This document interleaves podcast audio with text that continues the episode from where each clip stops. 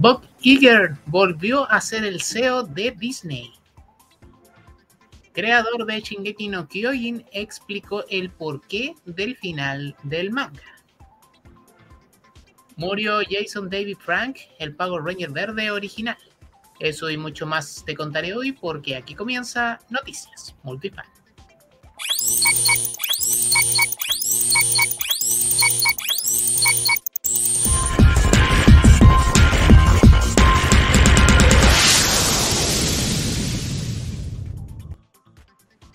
Hola multifanes, bienvenidos a una nueva entrega de Noticias Multifan. Un 18 de noviembre de 1995 se estrenó Ghost in the Shell, una de las mejores películas del género cyberpunk. Dirigida por Mamoru Oshii y basada en el manga homónimo de Masamune Shiro, la película se desarrolla en el año 2029, en un Japón futurista donde la tecnología se ha convertido en una parte esencial del hombre hasta el punto en que resulta difícil distinguir lo que es humano y lo que es máquina.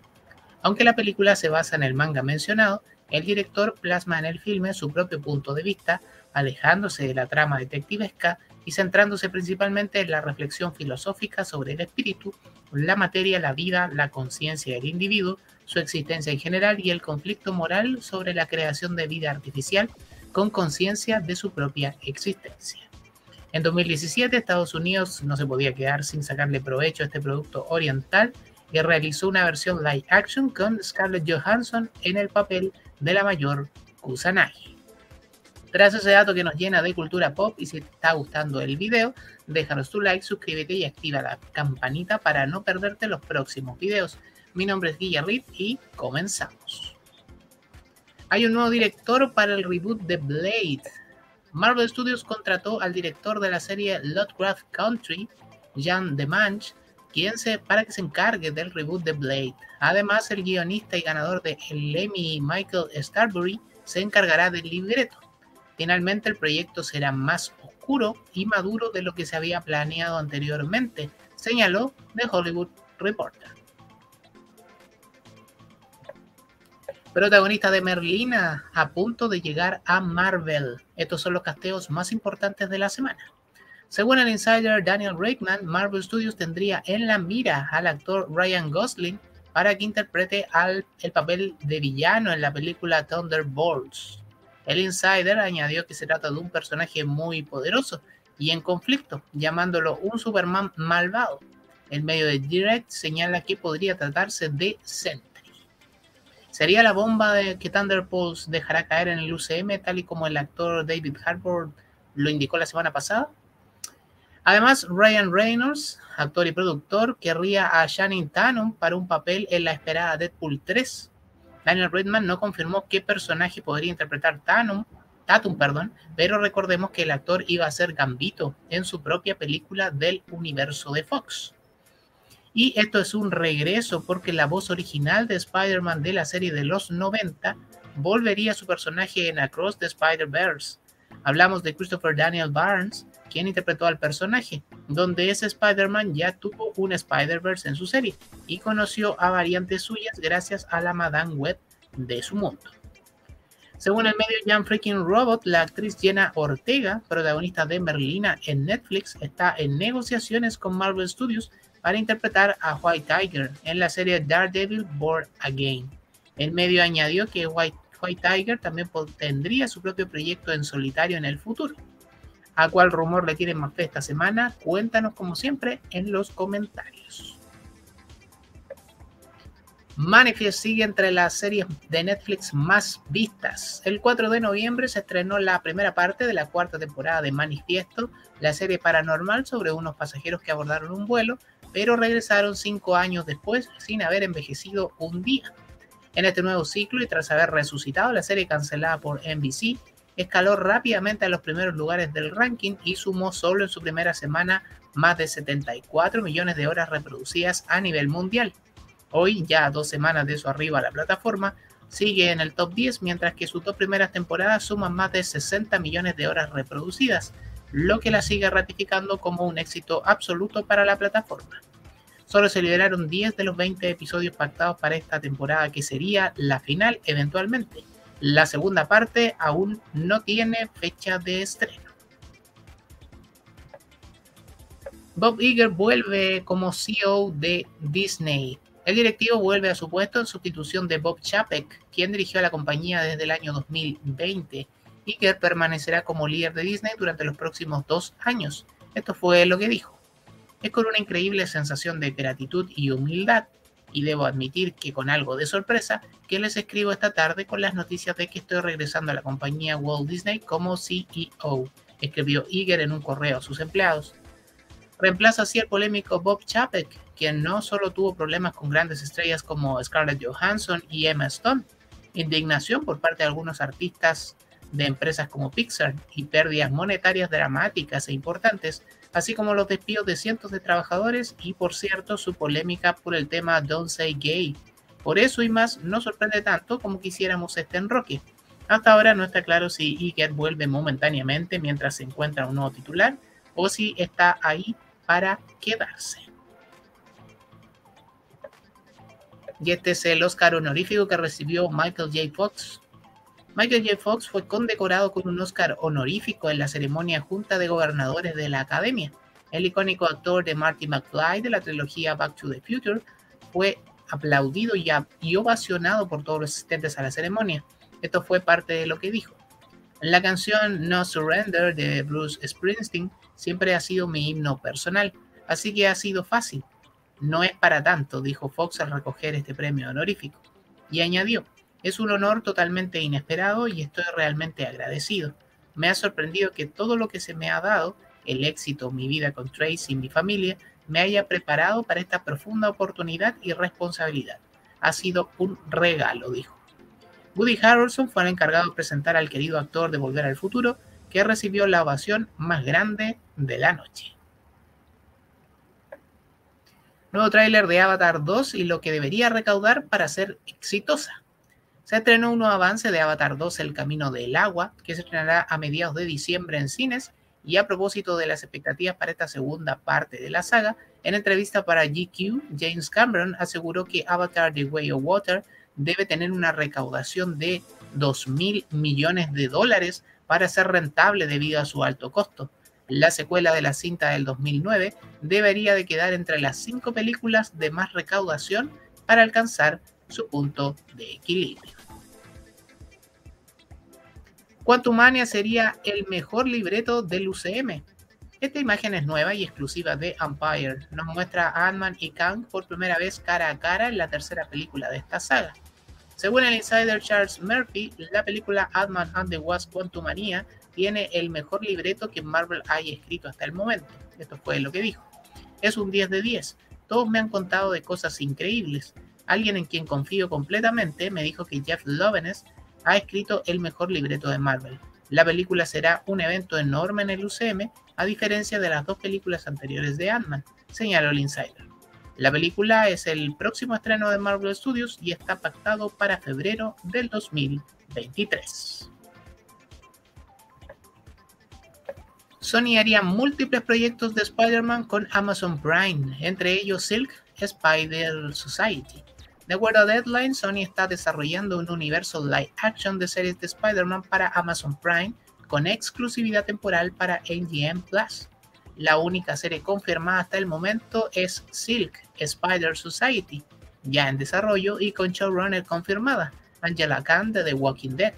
Pero tienen trato para hacer proyectos con hasta 900, si escuchaste bien, 900 personajes del universo de Spider-Man. Falleció el actor que encarnó al Green Ranger original, el pasado lunes murió Jason David Frank, actor que encarnó al primer Power Ranger verde y que fue el héroe de toda una generación de fans de la franquicia. Según confirmó el sitio tmz.com, el también artista marcial murió en Texas, de acuerdo a lo que informó su representante Justin Hunt, quien pidió respetar la privacidad de su familia y amigos durante este horrible momento. Los primeros en reaccionar fueron sus compañeros de elenco en Power Rangers, Walter E. Jones, quien vino hace pocos meses a Chile fue quien se manifestó en primer lugar despidiéndose de Jason así. Fue una inspiración para tanta gente. Es muy triste perder a otro miembro de, la, de nuestra familia Ranger, recordó. La noticia circuló durante varias horas de esa madrugada con rumores de suicidio, los que tristemente se confirmaron más tarde. Jason David Pratt estaba procesando su divorcio desde hace unos meses, Tenía 49 años de edad y le sobreviven cuatro hijos. Hoy su flama se ha apagado en la Morphing Grid y queremos enviar nuestras condolencias a todos los fans de Tommy porque su legado es indudable. Si buscas ayuda o sabes de alguien que la necesite, comunícate con Salud Responde del Ministerio de Salud al 600-360-7777 o en el sitio saludresponde.minsal.cl. Nuevos detalles de la serie Agatha Coven of Chaos. La serie sobre Agatha Harness continuará desde el final de WandaVision. Agatha será liberada del hechizo de Wanda en Westview por un nuevo aquelarre de brujas. El aquelarre irá tras Billy Maximoff, quien ahora va a la escuela y es un adolescente. Y sí, sería Wiccan. Según el portal de Illuminati, Joe Locke sí interpretará a Wiccan en Agatha Coven of Chaos. En la serie, Billy Kaplan es un adolescente que asiste a la escuela de Westview y es perseguido por una aquelarre de brujas, el mismo que liberará a Agatha. Amores de mercado entre los remakes de teleseries que prepara TVN. Recientemente se dio a conocer que TVN concretó una alianza con la productora Río Studios, liderada por el actor Pablo Díaz, con el fin de volver a realizar teleseries. Roberto Cisternas, director de programación de la señal estatal, señaló a El Mercurio que uno de, de nuestros principales activos son las propiedades intelectuales. Además, como canal no hemos explorado el mundo de los remakes, que es una tendencia muy fuerte en otros países. El ejecutivo habló que en carpeta tiene la teleserie más vista de la historia, Amores de Mercado, pero también Pampa Ilusión y El Señor de la Querencia. La mayoría correspondería a la denominada época de oro de las teleseries de TVN. Actor de Thor despertó las alarmas tras anunciar que podría padecer Alzheimer. Tras haber descubierto su alta posibilidad de tener Alzheimer, Chris Hemsworth quiere que Marvel Studios le dé un cierre a Thor en el UCM antes de que la enfermedad comience a hacerse presente en su vida. Esto dijo, siento que probablemente tendríamos que cerrar el libro si lo volviera para interpretar a Thor. ¿Sabes a lo que me refiero? Siento que probablemente lo justifique sería el final, pero eso no se basa en nada que nadie me haya dicho ni en ningún tipo de plan. Tienes este nacimiento de un héroe, el viaje de un héroe, luego la muerte de un héroe y no sé, estoy en esa etapa. ¿Quién sabe? señaló. Cerró su declaración así. La idea de que no podré recordar la vida que he experimentado con mi esposa e hijos es probablemente mi mayor temor. El personaje de Thor ya suma cuatro películas y es el único superhéroe de Marvel con oficialmente una tetralogía que lleva su nombre. Nueva imagen de Harrison Ford en la película Indiana Jones 5. La revista Empire ha publicado una nueva imagen de Harrison Ford en la película Indiana Jones 5, así como dos portadas dedicadas a la cinta. Además, poco a poco se sigan revelando detalles sobre lo que ofrecerá Indiana Jones 5 y después de que se confirmara que Matt Mikkelsen será un malvado científico nazi, ahora se estableció que la película arrancará con una especie, con una escena, perdón, que mostrará a un Harrison Ford rejuvenecido digitalmente para representar a Indy tal y como lo vimos en su primera aparición en Los Cazadores del Arca Perdida, apuntó la tercera. Se espera que la cinta llegue a cines durante junio de 2023. Creador de Shingeki no Kyojin explicó el por qué terminó así su manga. Hajime Isayama estuvo invitado a los Anime New York City 2022. Allí dijo que aún tenía dudas sobre el final, a lo que la audiencia respondió con vítores y aplausos. El autor de, manga admitió que estaba tratando de no llorar. Junto a diversas preguntas de los fans en el panel, donde fue la gran estrella, este fue parte de su mensaje final para los asistentes. Quiero expresar mi gratitud a todos los fanáticos, dijo. No estaba seguro de cómo sentirme sobre el final de la historia. Estaba pasando por un momento muy difícil, con fuertes sentimientos, estuve deprimido durante mucho tiempo, hasta ayer, cuando conocí a los fans durante la firma de autógrafos. Los fans me dijeron que el final fue genial y que les encantó, y eso me hizo feliz. Y venir a Nueva York fue una gran experiencia para mí. Gracias. Isayama fue aplaudido y vitoreado, cerrando de cierta forma una etapa de su aplaudido manga, que aún no ve su cierre en versión anime del que está pendiente aún su último arco. ¿Por qué Armor Wars pasó de ser una serie a una película? El ejecutivo de Marvel Studios, Nate Moore, lo explicó de esta manera. Teníamos unas ideas geniales para la serie, las cuales se convirtieron en algo muy grande para una serie de Disney Plus. El costo era muy alto. Veremos a Roddy interactuar con todos estos trajes tecnología de Tony, lo cual era algo complicado y demasiado grande para una serie, le dijo a TheDirect.com. Armor Wars debería estrenar en 2023, por cierto, después de Secret Wars, donde también Roddy aparecerá. Y así le ponemos punto final a esta nueva entrega de Noticias Multifan. Síguenos en nuestras redes sociales como arroba multifanchile y a mí en Instagram como Guillerrit. Y recuerda, para que seas un fan, si puede ser un multifan. Nos vemos la próxima semana. Estos fueron las noticias Multifan. Chau, chau.